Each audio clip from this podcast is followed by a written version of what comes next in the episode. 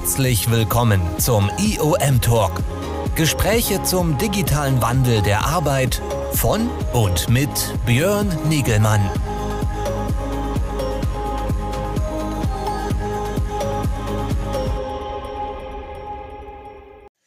So, da sind wir, beziehungsweise äh, hier bin ich. Ich darf alle ganz herzlich begrüßen hier zu einem weiteren IOM-Talk am Dienstagnachmittag. Mein Name ist äh, Björn Niegemann von Kongress Media und ich habe hier jede Woche Dienstag die Ehre, mich mit interessanten Leuten rund um das Thema ja, digitaler oder Wandel äh, der, der digitalen Zusammenarbeit äh, zu unterhalten. Das ist unser großes Thema äh, unserer Shift Work Plattform, äh, neu betitelt, ehemals äh, unter dem Titel des IOM Summits, unser ähm, äh, Lead oder unser Leitveranstaltung, die wir dort veranstalten, wo wir uns genau mit diesem Thema beschäftigen mit digitalen Arbeitsplatzkonzepten, digitaler Zusammenarbeit und der ganzen Veränderung, die hinten dran äh, mit der Arbeitsorganisation zu tun hat.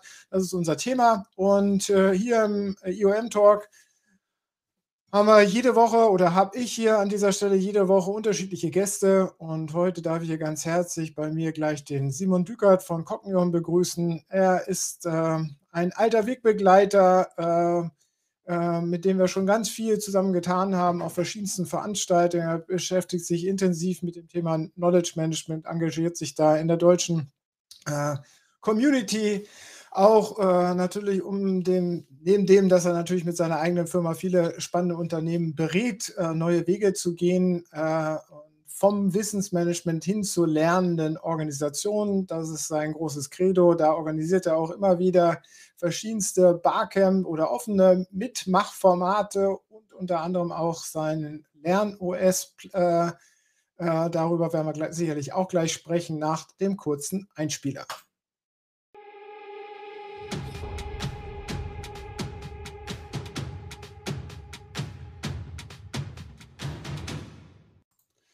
So, da sind wir. Hallo Simon. Hallo Björn, danke für die Einladung. Schön, dass du da bist. Ähm, hast ja schon den Titel schön in deinem Hintergrundbild gebrandet, worum es heute geht. Äh, das hatte ich eben im Vorspann noch vergessen. Wir wollen über das Thema Re-Return von Knowledge Management sprechen. Du stehst mit deiner Person ganz klar in Deutschland für das Thema Wissensmanagement, neben vielen anderen Personen, aber bist da sehr engagiert unterwegs und äh, schön, dass du da bist. Wie geht's dir? Ja, ausgezeichnet. Äh, Wetter könnte ein bisschen besser sein. Hier ist recht düster, leider kein Schnee. In Nürnberg bin ich zu Hause. Aber ansonsten, ja, hat man sich jetzt so ein bisschen eingelebt in der Corona-Zeit. Ne? Wir sind heute auch virtuell beieinander. Äh, ich denke, wir alle hoffe ich jetzt drauf, dass der Sommer auf jeden Fall wieder besser wird und offener und auch mit äh, Treffen in echtem Leben.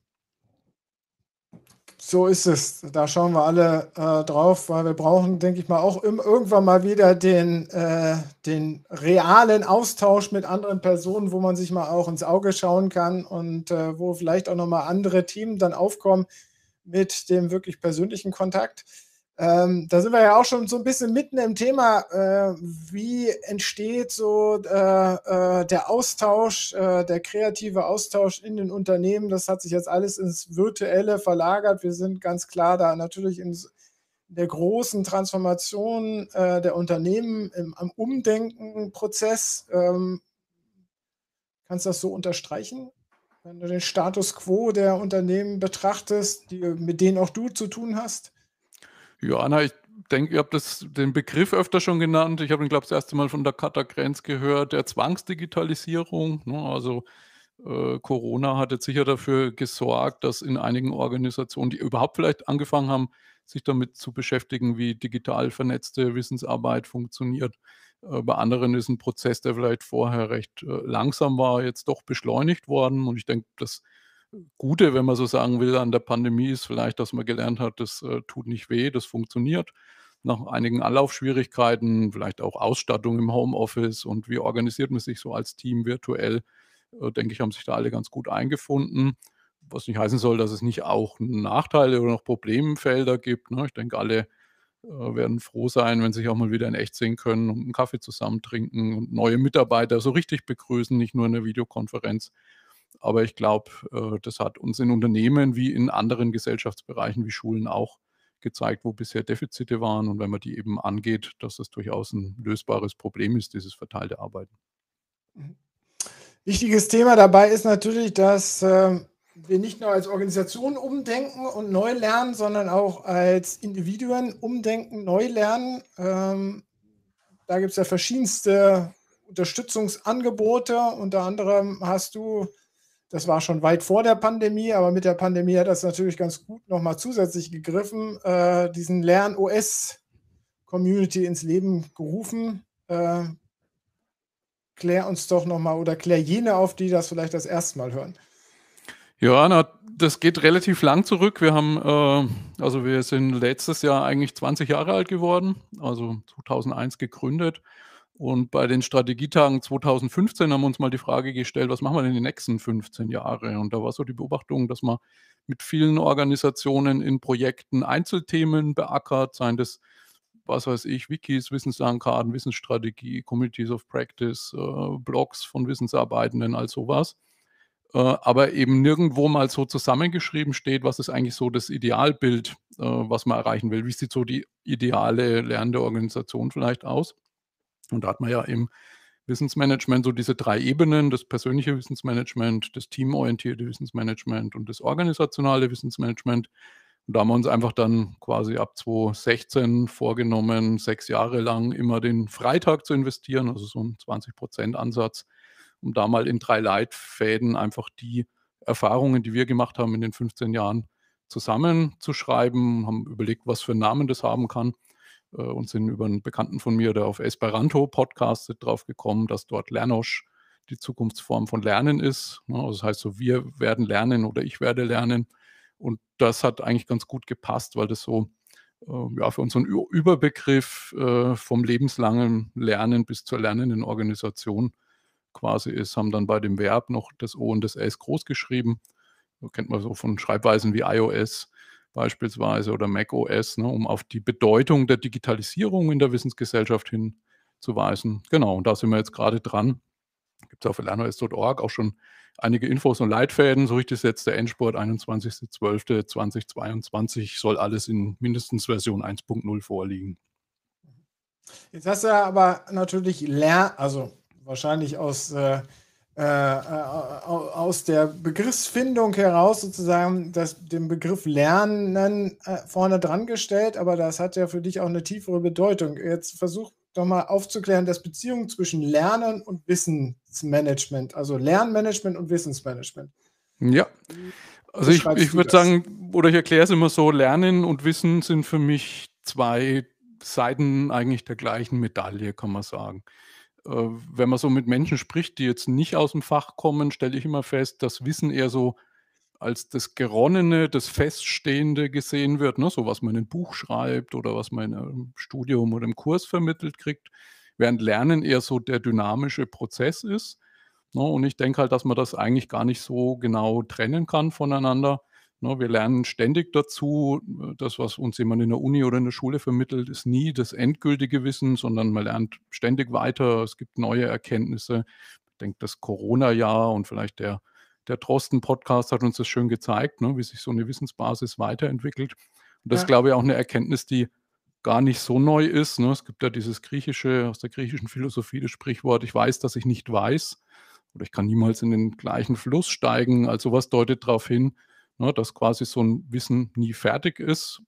Kann man schön in der Wikipedia sehen, ne, wo sich alle möglichen Seiten kontinuierlich weiterentwickeln, wenn wir eben neue Erkenntnisse haben. Und so, glaube ich, ist halt in Feldern vielleicht, wo die Wissensentwicklung nicht so dynamisch ist, ähm, da kann man vielleicht mit so Ansätzen gehen, dass man sagt, man schreibt mal auf, man beschreibt mal den aktuellen Wissensstand äh, und friert es in so einem Dokument oder im Englischen gibt es den Begriff Knowledge Asset, wofür es keine so richtig gute deutsche Entsprechung gibt, mal, mal fest. Und das ist, hat auch eine Weile Gültigkeit. Äh, und in anderen Feldern, wo halt äh, Wissensbestände sich sehr schnell ändern, wo man innovativ sein muss, da macht es vielleicht weniger Sinn. Ne? Was dann Wissensmanagement dazu führt, gibt es von Hansen ein schönes Papier, What's Your Strategy for Managing Knowledge, dass man eben entweder in Richtung der sogenannten Kodifizierungsstrategie abbiegt, man sagt, man schreibt viel auf oder eben in Richtung der Personalisierungsstrategie, wo es eher darum geht, Menschen, Gehirne miteinander zu vernetzen.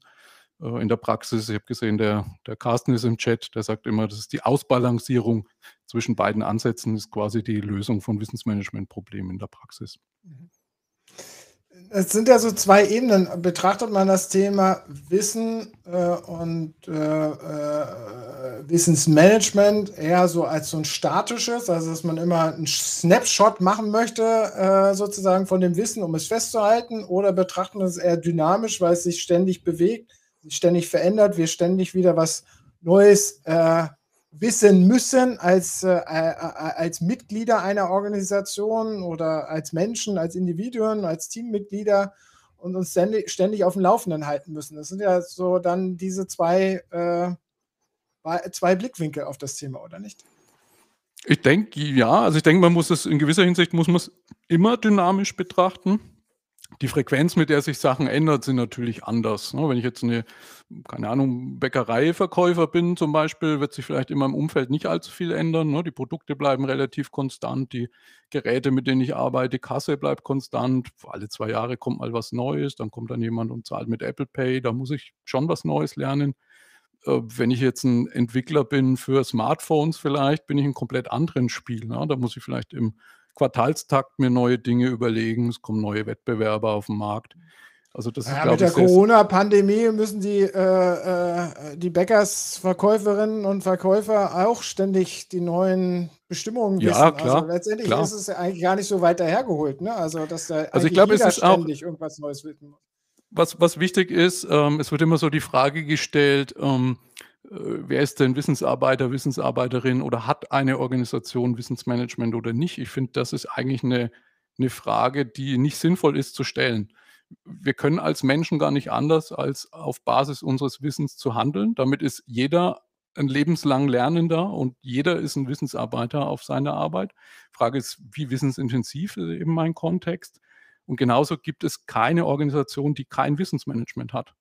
Jede hat eins ob sie das so nennt, ob jemand als Person dafür verantwortlich ist, ob es formal festgeschrieben ist, ob man das systematisch tut, das steht auf einem anderen Blatt. Aber es gibt keine Organisation, die kein Wissensmanagement hat. Aber wenn das so wichtig ist, so grundlegend, warum müssen wir dann in, äh, in, entsprechenden Zyklen immer wieder über die neue Bedeutung des Wissensmanagements sprechen, wie du das jetzt ausgerufen hast für eure als Jahreslosung für eure Community, die Lern-OS-Community?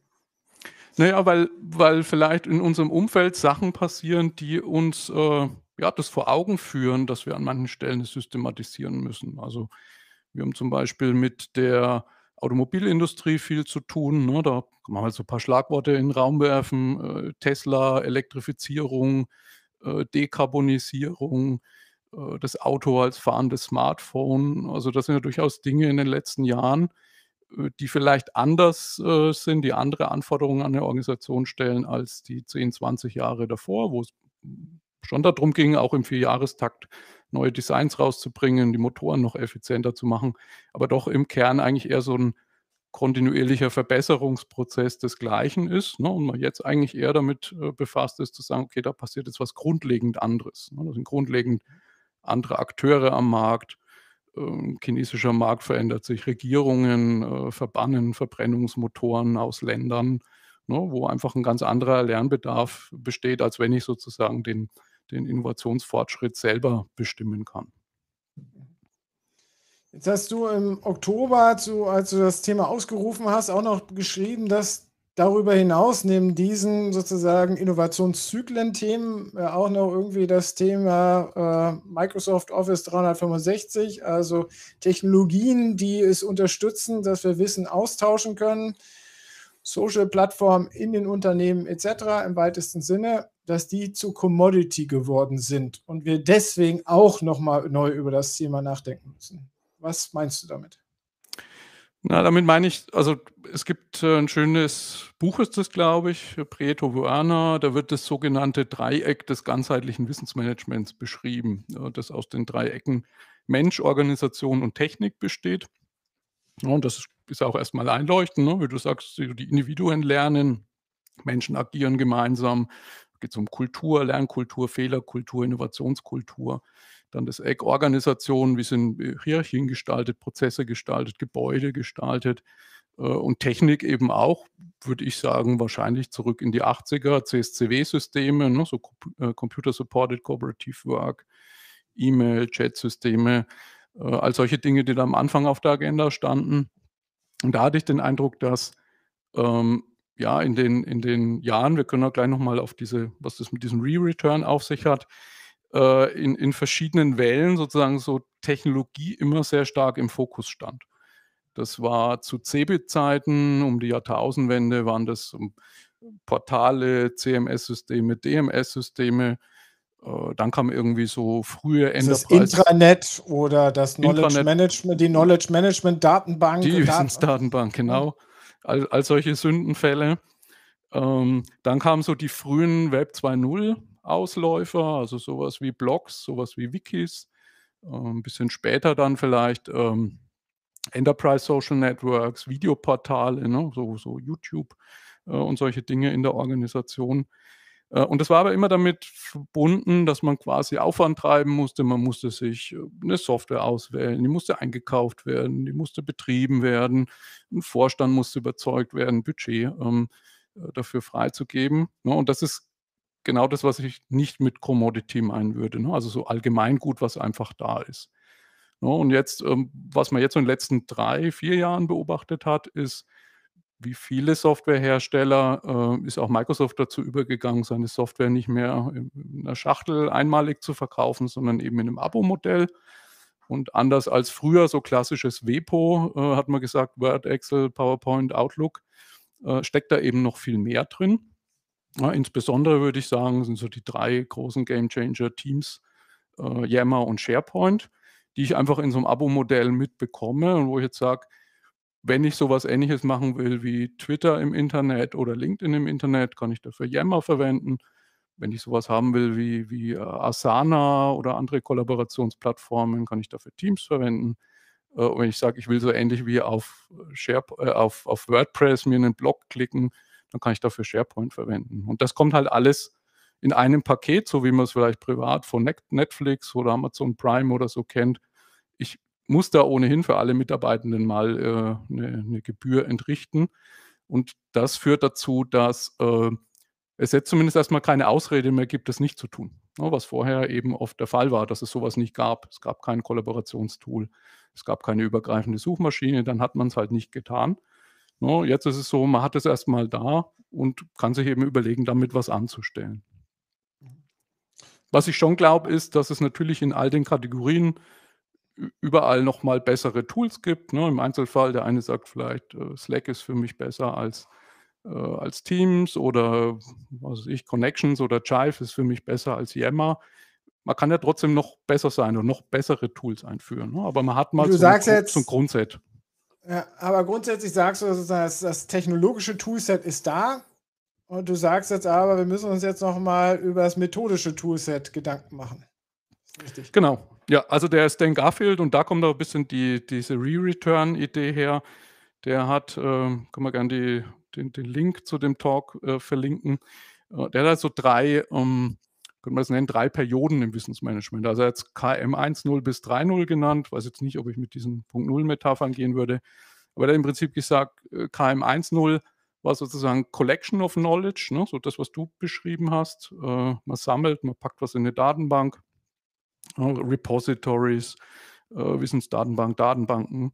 Dann KM 2.0 von 2000 bis 2010, so die Enterprise 2.0 Zeit mit Blogs, Wikis, Tags, Slates, Meme und solchen Dingen. Äh, KM 3.0 äh, von 2010 bis 2020 eben die Connection-Zeit, also ne, Leute vernetzen, also Inhalte mit Inhalte, Menschen mit Menschen, Menschen mit Inhalte, wo auch sowas wie Suchmaschinen zum Beispiel reingehören, ne? dass ich, äh, ich suche etwas und finde dann, aha, Björn hat einen Blog dazu geschrieben, was sind die Trends in HR und dann weiß ich, okay, Björn beschäftigt sich mit den Trends in HR. Ne? Und da spricht man jetzt mittlerweile an vielen Stellen auch von den 3C, also Collection, Connection und Creation.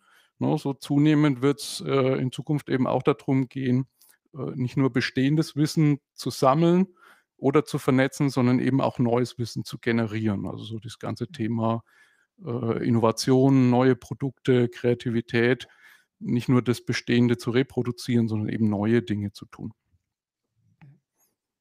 So, und das äh, siehst du, dass das methodisch sozusagen so noch nicht gelebt wird. Deswegen müssen wir über müssen wir es systematisieren und neu drüber nachdenken. Und deswegen eure Jahreslosung. Genau, also klar kann man jetzt sagen, wenn, wenn, wenn die Toolfrage gelöst ist oder zum Grund, grundlegend gelöst ist, dann kann man sagen, okay, lehnt man sich zurück, Mission accomplished. Oder man kann halt sagen, jetzt wird Zeit und äh, intellektuelle Kapazität frei, eben über das Methodische nachzudenken. Und ich glaube, da gibt es schon noch einen Haufen Hausaufgaben zu lösen. Also ähm, nehmen wir mal sowas wie Ambidextrie. Also diese Idee, ich habe in einer Organisation einen Teil, der betreibt Exploitation, also quasi die, die Ausschlachtung, wenn man so übersetzen will, äh, eines bestehenden Geschäftsmodells, ne, was weiß ich, immer mehr Autos zu produzieren oder mehr Radios oder was auch immer man macht und verbessert das so Stück für Stück. Ne, und die, die andere Hälfte wäre quasi Exploration, also man äh, erforscht neue Dinge, überlegt sich, wie kann das Geschäftsmodell der Zukunft aussehen. Ne, das wären sozusagen so organisationale Experimente, ne, wo man dann sagt, so ähnlich wie Google mit 20 Prozent Zeit oder 3M mit 15 Prozent Zeit. Ich gebe den Leuten Kapazität, quasi auch in diesem anderen Teil der Organisation aktiv zu sein, neue Dinge auszuprobieren, zu experimentieren und akzeptiere, dass da vielleicht nichts hinten rauskommt. Ne, kann sein, man scheitert da. Äh, und dafür brauche ich dann eben Methoden, sei es ähm, Netzwerkmanagement, sei es Community Management oder Innovationsmethoden äh, oder Facilitation-Methoden, Knowledge-Cafés, ne, die natürlich sich freuen, wenn drunterliegend so ein technologischer Stack da ist, ne, weil so ein internationales Barcamp zu machen, tue ich mir natürlich leichter, wenn sowas wie Microsoft Teams da ist zum Beispiel, um die Sessions da drin abzuhalten. Ne, und ich kann halt mich mehr darauf fokussieren, wie, wie orchestriere ich jetzt so ein Event und wie sorge ich dafür, dass da die richtigen Leute kommen und das Richtige auch hinten rauskommt. Ich hatte einen anderen Gedankenpunkt, den, du, äh, den wir vorhin im Vorgespräch schon mal angeschnitten hatten, den du da auch nochmal anders äh, gesehen hast. Ich, ich hatte ja deinen Re-Return dahingehend interpretiert, dass wir im Zuge dessen, dass wir jetzt da diese Technologien zur Hand haben und äh, dass dahinter äh, die Cloud-Technologien, dass die natürlich auch immer intelligenter werden, dass das Thema sozusagen überhaupt der Wissensstrukturierung, äh, Aufbereitung des Wissens eigentlich für uns kein Problem mehr sein sollte, sondern das kann, kann zunehmend sozusagen die Technologie lösen und wir uns eigentlich darum kümmern müssen, dass die einzelnen Individuen, die in diesen Kontexten unterwegs sind, äh, sozusagen äh, befähigt werden, noch besser in ihrem individuellen Wissensmanagement, also was man immer dieses, äh, äh Harold Jarkis nennt es ja immer dieses Personal Knowledge Mastery, dass sie darin sozusagen noch wichtiger werden. Dass das sozusagen der Fokus im Knowledge Management shiftet von diesem organisationalen Ansatz. Wir wollen irgendwie die Wissensprozesse äh, und den Austausch organisieren hinzu, wir wollen die Leute befähigen, dass sie in, auf dieser Plattform, die wir da irgendwie bereitstellen, möglichst sozusagen Mehrwerte äh, schaffen und äh, da sozusagen Wissen, ja, ihr, ihr eigenes Wissen sozusagen skalieren oder äh, vervielfältigen, weil sie es halt mit anderen vernetzen und einfach viel besser damit umgehen können.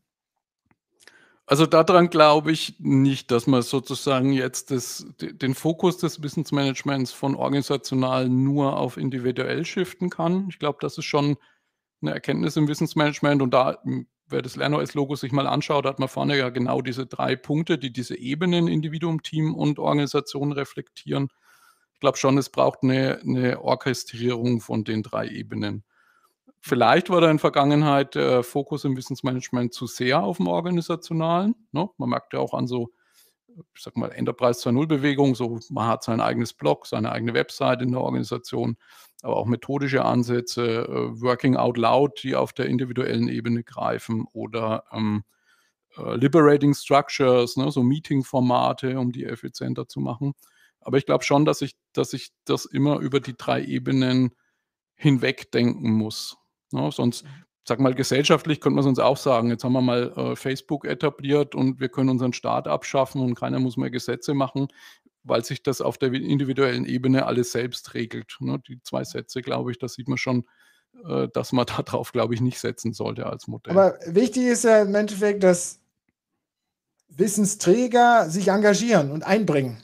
Äh, und dass wir sozusagen sie aktivieren, wie ich jetzt gerade eben das richtige Triggerwort gesagt habe, um den Carsten Ems hier sozusagen zu aktivieren, äh, dass er einen Kommentar absetzt an dieser Stelle äh, und er da sozusagen seine Meinung, sein Wissen sozusagen mit einbringt. Erstmal, ja, es ist natürlich richtig, dass wir potenziell zu viele Tools haben und dass es der Tool-Fokus natürlich auch nicht richtig ist, äh, stimme ich äh, vollkommen ein. Das wollte ich auch nicht betonen, sondern ich wollte eigentlich damit äh, nochmal betonen, ob nicht das Wissensmanagement stärker auf diesen Engagement-Teilhabeprozess, was du ja vorhin halt auch mit Formaten wie Barcamps etc., solchen Geschichten angeführt hast, dass da eigentlich der viel stärkere Fokus jetzt in, äh, mittelfristig liegen müsste.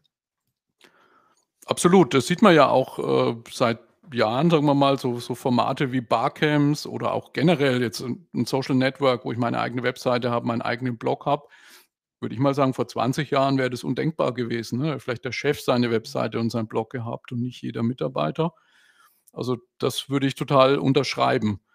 Äh, ich würde vielleicht sogar noch weitergehen und sagen, äh, man muss die Leute nicht, wie hast du es genannt, äh, engagen oder sie engaged werden lassen, sondern äh, Gute Wissensarbeiter, Wissensarbeiterinnen werden absolute Mangelware werden. Äh, wenn man sich mal so Zahlen anschaut wie den demografischen Wandel, den Fachkräftemangel in den einzelnen Branchen, äh, kombiniert jetzt mit dem Homeoffice-Aspekt, also wo sozusagen die, äh, das Image einer Organisation, die Gebäude, in denen ich arbeite, das Zusammenkommen, die schöne Kantine kein so großes Kriterium mehr wird, wird, glaube ich, deutlich die Wechselbereitschaft erhöhen äh, bei Leuten. Ne? Und man wird einfach feststellen, dass die Leute, äh, die Wissensarbeitenden dahin gehen können, wo sie sozusagen ihr Wissen gut einbringen können, ne, wo sie das Gefühl haben, mit ihrem Wissen was bewegen zu können. Also da würde ich jeder Organisation empfehlen, äh, wenn sie das noch nicht macht, äh, irgendwie den, den Wissensarbeitenden Freiraum zu geben, schleunigst damit anzufangen. Ne, weil sonst, glaube ich, so eine, im Englischen nennt man das Brain Drain, also quasi so ein, so ein Abfluss der Gehirne aus der Organisation stattfindet, der im schlimmsten Fall nicht mehr rückgängig zu machen ist. Ne? Und das ist ja in der. Aber, ja. aber nicht jeder Wissensträger, Wissensarbeitende ist er von vornherein schon so, dass er sein Wissen gerne nach draußen zur Schau stellt, sondern dass er vielleicht Wissensträger ist und äh, sich nicht einbringt, sich nicht teilhat an der allgemeinen Diskussion. Das muss man ja auch erstmal lernen und zu dieser Überzeugung kommen. Und da setzen ja dann einfach die ganzen Konzepte wie Guide-Netzwerke, Multiplikatorenkonzepte, Champions-Formate äh, an, die sozusagen hier in kleinen Leute aktivieren und anleiten, äh, ja, äh, sozusagen entzünden, das Feuer entfachen, sozusagen, dass sie sich dort einbringen und dass der Funke überspringt, dass das natürlich für sie auch ein Mehrwert ist, wenn sie Wissen teilen, weil sie wieder was zurückkriegen, die ganzen Serendipity-Effekte, die sie dadurch äh, erzielen können, etc. Das muss ja erstmal entstehen, oder nicht? Also es ist ja per se in großen Organisationen nicht so, dass da jeder halt irgendwie rumläuft und Hurra schreit, äh, wenn er sein eigenes Blog machen sollte. Oder weil er jetzt die Möglichkeit hat, sein eigenes Blog zu machen. Also bei uns hat mal in den Projekten Personalvorstand, finde ich, was Tolles gesagt, was mir bis heute in Erinnerung geblieben ist. Er hat gesagt, also ging so um äh, Employee Retention war da das Schlagwort, ne? also Mitarbeiterbindung. Der hat gesagt, aus seiner Sicht ist der wichtigste Schritt der Mitarbeiterbindung, sie nicht aktiv zu vertreiben. Äh, und das, das ist mir total hängen geblieben.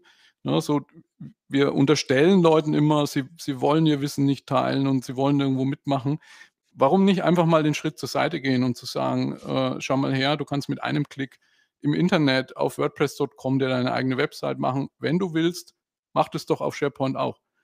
Blick dir eine Webseite an, schreib da drauf, wer du bist, was du machst, was dir wichtig ist, woran du gerade arbeitest. Äh, wenn du Geschichten erzählen willst, mach deinen Podcast dazu und erzähl darüber. Wenn du viel mit Software oder Hardware arbeitest, mach Videos, jeder hat mit dem äh, Smartphone ein komplettes Videostudio in der Tasche, äh, stell die da drauf ne, und werde Teil davon, partizipiere. Auch wenn da nicht tausend Leute drauf gucken. Da lernst du vielleicht zwei neue Leute kennen, die ein ähnliches Thema haben, mit denen kannst du dich austauschen, daraus entsteht eine Community. Also so ein bisschen äh, vielleicht weg von diesem, wir müssen die Leute erziehen, wir müssen sie irgendwo hinbringen und eher zu sagen, wir räumen mal die Barrieren aus dem Weg machen vielleicht so ein Programm, um Leuten ein bisschen Medienkompetenz in Breite beizubringen. Das hat ja bei uns, äh, unserer Generation, die Schule noch nicht so sehr getan. Ne? So dieses, wofür hat man eigentlich einen Blog und wann schreibe ich einen Blog, wann in Wikipedia oder in den Wiki, äh, wann ist ein Podcast vielleicht geeigneter, ne? eher sowas. Äh, und dann die, die Leute mal machen zu lassen. Ne? Weil das zweite Zitat, was mir recht hängen geblieben ist, von Christian Kuhner von Adidas, der hat gesagt, äh, wir treiben einen Riesenaufwand, äh, um Mitarbeitende auszuwählen und in ein Assessment Center zu bringen und äh, eben zu Adidas zu locken. Und wenn sie dann bei uns sind, behandeln wir sie wie kleine Kinder. Und man muss, um einen Bleistift zu bestellen, irgendwie die Unterschrift vom Chefchef -Chef holen. Ja, also da glaube ich, äh, unterschätzen wir oft, was die Mitarbeitenden tun könnten, wenn wir sie lassen würden und wenn wir sie so ein bisschen vielleicht schubsen und sagen, äh, geht in die Richtung, das ist für uns als Organisation okay. Genau, da kommt der Spruch von Reinhard Sprenger vom Hans. Genau, richtig. Ja, sehr gut. Genau. Also, es ist gar nicht das Problem, sie zu aktivieren und sie, zu, äh, sie anzuleiten, sondern ihnen einfach den Freiraum zu organisieren. Ja, auch die Frage, wer soll sie denn anleiten? Ne? Ich meine, äh, die Führungskräfte haben wir selber noch nicht geblockt und nicht viel im Wiki geschrieben und die wenigsten haben einen eigenen Podcast. Also ich glaube, das ist was, was man als Organisation gemeinschaftlich als Lernaufgabe begreifen muss, völlig übergreifend über alle Hierarchieebenen und über alle Funktionen und auch Kulturkreise, wenn Organisationen verteilt sind global. Ne, man muss das begreifen als gemeinsame Lernreise. Ne, und da würde ich auch nie sagen, jeder muss bloggen oder jeder muss podcasten oder jeder muss eine Webseite haben. Ich glaube, man sollte diesen Nordstern haben, ne, sagen, wenn wir uns in eine dynamische Wissensgesellschaft reinentwickeln und das immer mehr tun und andere Wettbewerber haben und Technologien sich schnell entwickeln, müssen wir als Organisation darauf reagieren, indem wir systematischer und schneller lernen.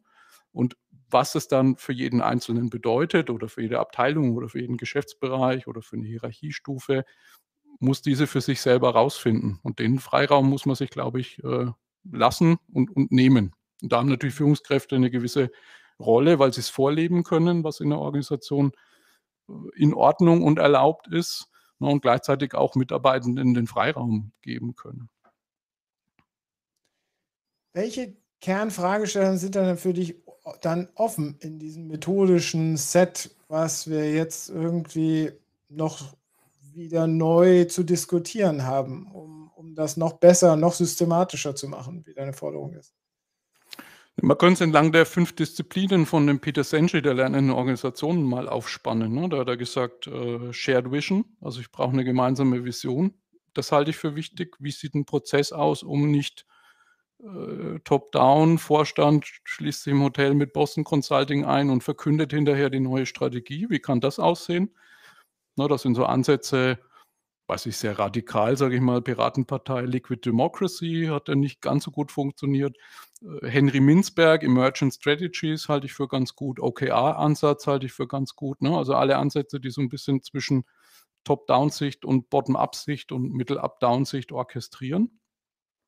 Dann denke ich, die äh, Team Learning ne, ist so, ein, so eine weitere Disziplin äh, von Senji wo man sicher mit agilen Ansätzen schon viele Schritte gegangen ist. Ne? Autonome Teams, selbstorganisierte Teams, äh, die machen schon sowas wie Retrospektiven, haben dort aber in der Regel halt immer den, den, den Projektfokus. Ne? Da geht es darum, was lerne ich jetzt als Team daraus. Da ist weniger die Fragestellung, äh, an welche Stelle in der Organisation muss ich dieses Wissen jetzt bringen, damit auf den Erfahrungen auch andere aufsetzen können oder andere Projekte nicht die gleichen Fehler machen. Ne? Das wäre so ein Ansatzpunkt. Äh, Personal Mastery ist sicher eines. Ähm, na, du hast gesagt, diese äh, Personal Knowledge Mastery, also so dieses sich selbst als Wissensarbeiter, lebenslanger Lerner zu begreifen und auch anzuerkennen als Organisation, dass nicht die Personalabteilung irgendwie mir mein Lernprogramm machen kann. Ne, die weiß überhaupt nichts, wenn ich irgendwo in der Fahrzeugentwicklung äh, irgendwie komplexe Sachen macht, die weiß überhaupt nichts über meine Wissensgebiete und was ich brauche. Äh, das muss in Selbstorganisation passieren können und das bringt uns halt eine Schule und eine Uni auch nicht bei, wie das funktioniert. Zumindest meine hat es nicht gemacht bei mir. Na, und so, so kannst du quasi diese einzelnen Facetten durchgehen. Systemdenken äh, ist, ist, eine der Disziplinen. Auch das halte ich für wahnsinnig wichtig. Ne? So von diesen Grundgedanken von Wertschätzungs, linearen Wertschätzungsnetzwerken wegzugehen, hin zu Wertschätzungs, äh, äh, Wertschätzungs, Wertschöpfungsketten wegzugehen, hin zu Wertschätzungsnetzwerken äh, Kunden einzubeziehen, Partner mit einzubeziehen, äh, Wissensträger von extern mit einzubeziehen, wo man, finde ich, auch gute Ansätze sieht, dass Leute immer mehr nicht nur im e- Enterprise Social Network intern unterwegs sind, sondern auch auf LinkedIn posten, sich in Communities beteiligen, weltweit in anderen Ländern die Fühler ausstrecken nach relevantem Wissen. Ne, und da eben zu schauen als Organisation, was ist da so mein Kernproblem und wo muss ich da tiefer rein? Da gibt es, glaube ich, kein Patentrezept, sondern jede Organisation muss da eben gucken, wo ist mein größter Schmerzpunkt und was muss ich für mich verbessern. Aber ich würde sagen, diese vier Disziplinen sind gute, An äh, fünf Disziplinen sind guter Ansatzpunkt. Aber wenn du da den Peter Sensch anführst, dann drehen wir ja, oder dann ist ganz klar, der, der Re-Return von Knowledge Management mehr eine Organisationsentwicklung als äh, eine Strukturverwaltung äh, und auch Fähigkeiten, Kompetenzverwaltung. Das ist sicher eine, ja, eine Melange aus Organisations- und Personalentwicklung. Ja, das würde ich unterschreiben. Ja, wo vielleicht die HRler eher auf dem Ende der, der Personalentwicklung sind und die Organisationsentwickler oder die Organisationssoziologen ja in ihren Modellen eigentlich die Personen immer rausdeklinieren ne, und sagen, Organisation ist alles außer den Personen. Äh, und ich glaube, es geht jetzt eher um so einen Syntheseschritt zu sagen, ich brauche eigentlich beides. Ich brauche die Menschen, die in so einer Organisation sind, aber die Struktur äh, ist genauso wichtig. Ja, also das war ja auch, gab es glaube ich auch mal, ich habe den nicht mehr gefunden, von dem Andrew McAfee ein schönes Papier, äh, weil ja so in Enterprise 2.0 mal die Hoffnung war, wenn die Generation äh, Y und Z und wie sie alle heißen, sozusagen an den Arbeitsplatz kommen, dann wird dort automatisch ganz anders gearbeitet und Medien ganz anders genutzt. Ne, und was der herausgefunden hat, ist, dass äh, die sehr viel schneller vom bestehenden System assimiliert werden, also auf der Arbeit ganz normal auch förmlich sind und E-Mails schreiben und so weiter und ihre ganze Medienkompetenz im Privatleben, in WhatsApp und Co. ausleben. Also da so die Idee zu haben, die, die Menschen alleine richten, ist, glaube ich, nicht äh, der richtige Ansatz, weil einfach so ein, so ein komplexes System wie eine Organisation ein wahnsinnig starkes Beharrungsvermögen hat. Also es ist wahnsinnig schwierig, das zu ändern, im, äh, in kurzer Zeit insbesondere. Ja, Carsten hat deine Punkte hier oder die allgemeinen Punkte ja, zur lernenden Organisation nochmal schön zusammengeschrieben äh, auf einen Blick. Perfekt. Ähm, ich lasse das nochmal stehen. Trotzdem für mich äh, so dieser, äh, dieser Punkt Re-Return von Knowledge Management, ob wir da nicht in das Wissensmanagement zu viel reininterpretieren am Ende des Tages, was das eigentlich die Disziplin, äh, Disziplin zu leisten hat. Weil letztendlich reden wir ja, wenn wir über Peter Sensch natürlich reden, reden wir ja immer über die Revolution sozusagen des Unternehmensansatzes an dieser Stelle äh, hin zur lernenden Organisation. Äh, darüber das hat er schon lange äh, als Vision vorgeschrieben und eigentlich hat das keiner kein Unternehmen so richtig umsetzen können. Ja, wäre wahrscheinlich äh, unfair, nur ihm das vorzuwerfen. Ne? Ich sag mal, wenn man die letzten 100 Jahre zurückdenkt, äh, gibt es wahrscheinlich ganz wenig Revolutionen. Das sind alles Evolutionen. Ne? Also auch ein äh, Lalou mit der Thiel Organization oder ähm, ein Inkdiba oder Spotify-Modell. Also das sind ja auch immer so Hypes, ne? wo wenn man da mal ein bisschen tiefer reinschaut und mit den Leuten vor Ort spricht, man feststellt, hm, ganz so revolutionär, wie das verkauft wird, ist es ja immer nicht. Ne? Ich sag mal, eine Anzahl Leute auf irgendein Ziel auszurichten, ist halt schwierig und das war es wahrscheinlich vor tausend Jahren schon genauso, wie es heute ist. Äh, und man muss da einfach sehr gucken, was für die eigene Organisation, den eigenen so ein komplexes System hat ja immer eine Pfadabhängigkeit, also für die eigene Situation, in der ich bin, das Passende ist und glaube auch einfach akzeptieren, dass so große Veränderungen Zeit brauchen. Da spricht man wahrscheinlich eher über äh, zehn Jahre als über zwei Quartale. Ne? Und ich glaube, da sind viele auch einfach zu, zu ungeduldig ne? und glauben, dass sie mit, äh, gerade jetzt bei Tools, ne? so ein Tool ist halt schnell gekauft, äh, dass man da eben innerhalb von einem Jahr oder so die Welt aus den Angeln hebt. Ähm, da fallen mir jetzt nicht viele Beispiele ein, wo das so ist. Mhm. Und deswegen glaube ich, weil du sagst, äh, überlädt man die Disziplin, äh, in, in LernOS für Organisationen sagen wir halt, das, was man sicher für beerdigt erklären sollte, unserer Meinung nach, ist so die Idee, es gibt eine zentrale Wissensmanagement-Abteilung, die das orchestriert. Das ist, glaube ich, gestorben und gibt es auch so gut wie nicht mehr. Das ist so ein bisschen wie in der Hirnforschung, war mal lange auf der Suche nach äh, irgendwie einem Zentrum in unserem Hirn, wer so der Entscheider ist. Ne? Und da gab es verschiedene Kandidaten, was das für ein Organ sein könnte, bis man festgestellt hat, es sind halt so Resonanzzustände zwischen verschiedenen Hirnarealen, in denen das stattfindet. Und, und so würde ich auch sagen, ist in der Organisation ist es eher, in Lernweise nennen wir das äh, Koalition des Lernens, also eine Kombination von Leuten, die an Stellhebeln sitzen, große Schritte Richtung Lernen der Organisation zu fördern, sei es in HR, sei es der CIO, sei es in der Strategieabteilung, in der Prozessabteilung, äh, wo auch immer, Kommunikationsabteilung. Ne, und die sozusagen in eine Gruppe zu bringen, dass die sich diese gemeinsam diese Shared Vision äh, wir wollen aus unserer Organisation eine lernende Organisation äh, machen, schnappen und dann gemeinsam agieren. Wenn die Organisation eine gewisse Größe hat, zitiere ich Stan Garfield, ist es schon gut, eine Person zu haben, die Fulltime sozusagen diese Wissensmanagement-Brille aufhat. Äh, ne, weil aus HR heraus oder aus IT heraus, klar hat man immer Teilaspekte, aber diese ganzheitliche Sicht hat eben niemand. Äh, das hilft, aber nicht im Sinne von, eigene Abteilung Vorgaben machen, den Wissensmanagement-Prozess definieren, sondern eher diese Koalition zu formen, als Community aufzubauen, äh, zu schauen, dass die sich als System begreifen, dass die schlagkräftig werden, eher in so eine Richtung. Es gibt ja in verschiedenen anderen Themen sozusagen diese, diese, diese, Beauftragten, ne? also man sagt Beauftragte der obersten Leitung für ein Thema. Ne? Das sieht man jetzt in verschiedenen Themen, äh, Gleichberechtigung, Diversity, wie sie alle heißen. Ne, dass man sagt, wenn, wenn ich daran glaube, dass ein Thema wichtig ist, äh, dann sollte es jemand geben, der das treibt, der das in seinen Jahreszielen hat, der vielleicht mindestens 50 Prozent seiner Zeit dafür hat. Aber wie gesagt, der sollte vom Mindset nicht so sein, dass er es anderen diktiert, sondern eher alle Fraktionen, die man braucht, zusammenbringt, um da eben einen Ansatz draus zu machen. Sorry, wollte ich nicht laufen wir, laufen wir jetzt langsam ein bisschen aus der Zeit. Wir haben hier noch zwei Kommentare und ich habe auch noch ganz viele Gedanken im Kopf. Äh, einerseits haben wir den Kommentar äh, von dem Hans äh, Gärtner nochmal sozusagen natürlich, dass wir Organisation nicht verändern können, sondern ähm, äh, wir können nur Impulse setzen, wo sich die Organisation natürlich von innen raus weiterentwickelt an dieser Stelle und die richtigen Hebel sicherlich auch anbieten und, und Feuerchen setzen und dann haben wir den zweiten Kommentar hier vom Carsten äh, noch. Ähm, Transformation Wissensgesellschaft, äh, dass wir einen systematischen Umgang mit Wissen haben. Das bedeutet ja irgendwie, dass wir da auch diese Personal Mastery haben für, für wie wir mit Wissen, äh, dass wir es begreifen, wie wichtig Wissen für uns ist und wie wir damit umgehen. Das sind natürlich ganz wichtige Themen. Für mich stellt sich trotzdem noch mal ein bisschen die Frage an dieser Stelle, ähm,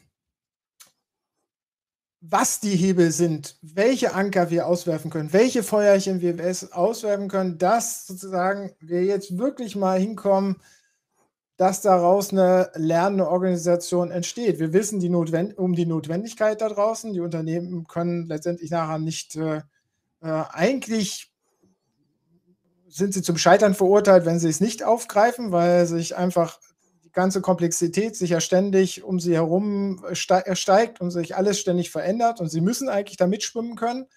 Ähm, haben Sie das schon begriffen? Ist die Notwendigkeit gefühlt an dieser Stelle, dass Sie äh, da einen Wandel einleiten und dann sagen, welcher Hebel ist jetzt der zielführende, dass da jetzt was ins Gang kommt? Ich meine, wir haben jetzt Technologien als Commodity zur Verfügung. So, Reicht es ja, ich, ich würde, so, dass ich, wir methodisch sagen, okay, wir machen ein paar neue Interaktionsformate äh, so, äh, und dann sind alle sozusagen motiviert und angefixt und machen jetzt alle mit. Ich bin immer vorsichtig so mit, so, mit, so, mit so pauschalen Aussagen oder Forderungen wie wir müssen und alle müssen. Äh, letztendlich hat jeder. Du hast doch irgendwas in deinem Kopf, deine, deine, ich will ja nur deine Hebel wissen, die du interessant findest.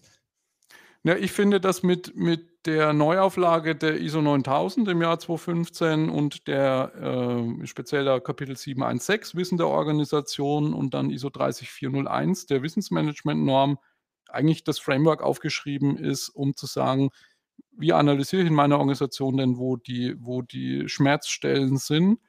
Äh, und vielleicht ist noch so ein bisschen eine Lücke, äh, dass man da auch noch beimengt, äh, und wenn du dort eine Schmerzstelle hast, wäre das ein Lösungspunkt. Also das ist was, du hast einen Kommentar vom Carsten äh, eingeblendet. Da arbeite ich zum Beispiel gerade mit ihm dran. Wir haben jetzt so ein LernOS für Organisationen Canvas gemacht, wo wir gesagt haben, was sind so die neuen Gestaltungsfelder im Wissensmanagement, wo ich was tun kann. Ne, so Hierarchie und Prozesse, Führung und Kultur, Technologie und Infrastruktur, sowas. Äh, darauf mappen wir jetzt die Anforderungen aus der Norm, übersetzen die in Leitfragen und sagen, hier hast du pro Feld äh, ein Set von drei bis fünf Leitfragen, die du dir stellen kannst, um zu identifizieren, wo hast du jetzt als Björn Negelmann oder Kongress Media als Organisation oder Siemens als Organisation, wo hat man Handlungsbedarf und dann zu sagen, okay, wie planen wir das? Was ist unsere Vision da in den nächsten drei bis fünf Jahren zu erreichen? Was machen wir im nächsten Quartal, im übernächsten, im überübernächsten? Und was man da sieht, ist, gerade bei Neueinsteigern, die halt das Feld nicht kennen, die, die, die kennen halt diese ganzen Ansätze nicht. Ne? Also man sagt, wenn ich ein Problem habe mit Wissensverteilung, könnten das, das, das Methoden sein und hier hast du fünf Fallbeispiele, mit denen du dein Management überzeugen kannst, dass das auch funktioniert. Das sind wir gerade am, am Bauen quasi so eine Struktur, dass man das bekommt.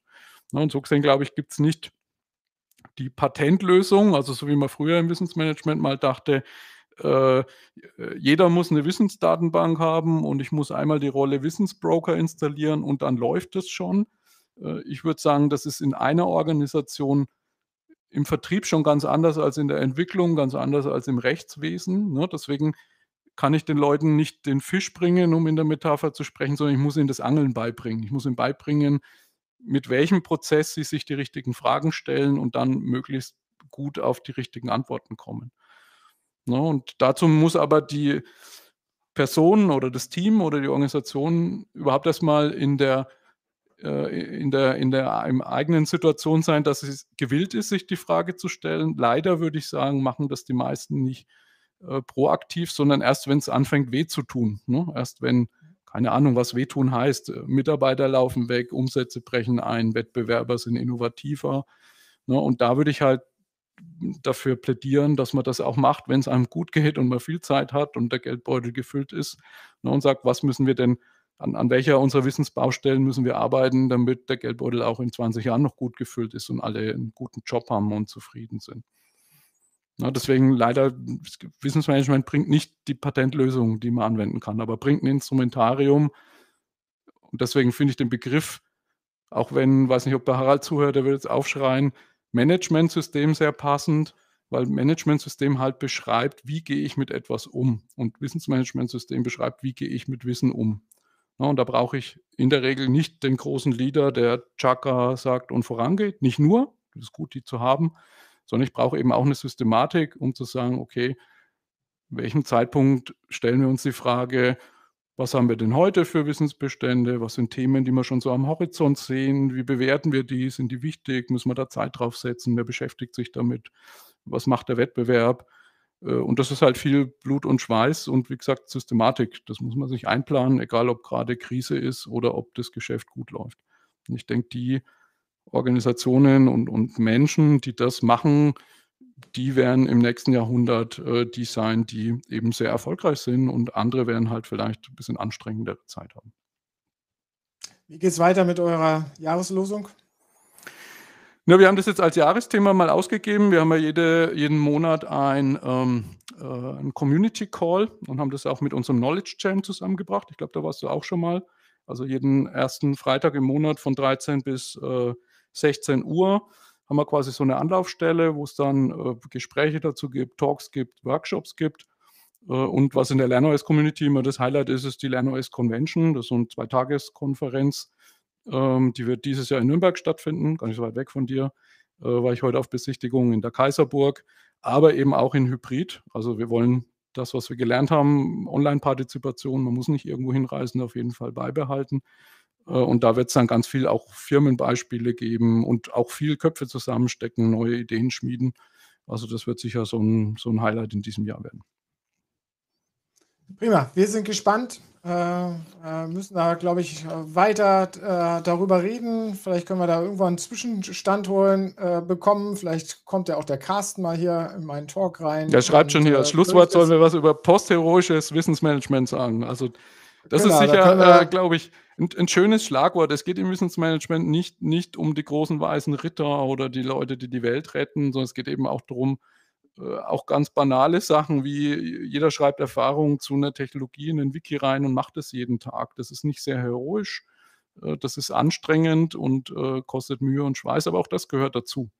Ne? Also ich würde nicht da, sagen, da sind wir wieder bei dem, was ich sehe, irgendwie was, äh, was dieses Engagement oder Teilhabemanagement leisten sollte. ja, Also die, äh, die jeden Einzelnen aktivieren, sowas zu tun und einfach, äh, einfach in diesen Prozess allgemein mit einsteigen, weil ich nicht sehe, dass jeder Wissensarbeiter nach außen schon so intrinsisch motiviert ist, dass er das von sich selber tun genau. wird und Also kann.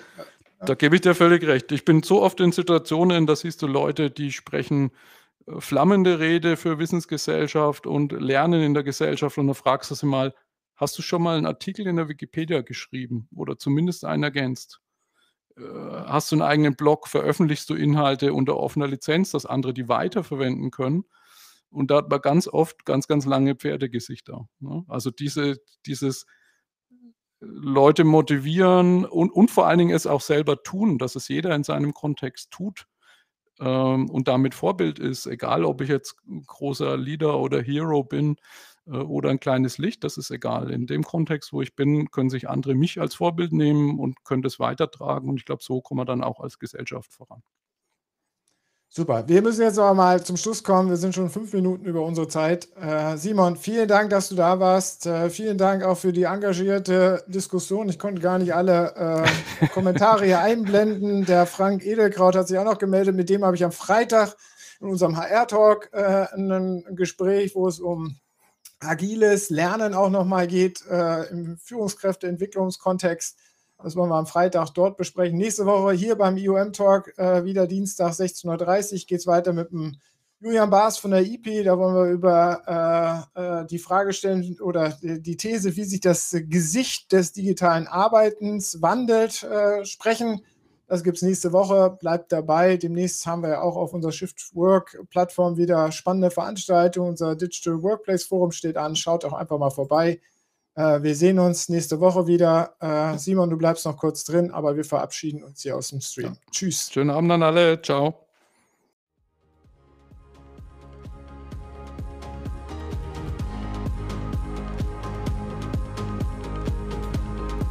Das war er, der IOM Talk. Gespräche zur digitalen Transformation der Arbeitsorganisation mit Björn Negelmann. Nächste Woche geht's hier weiter. Online aber immer unter www.shift-work.de.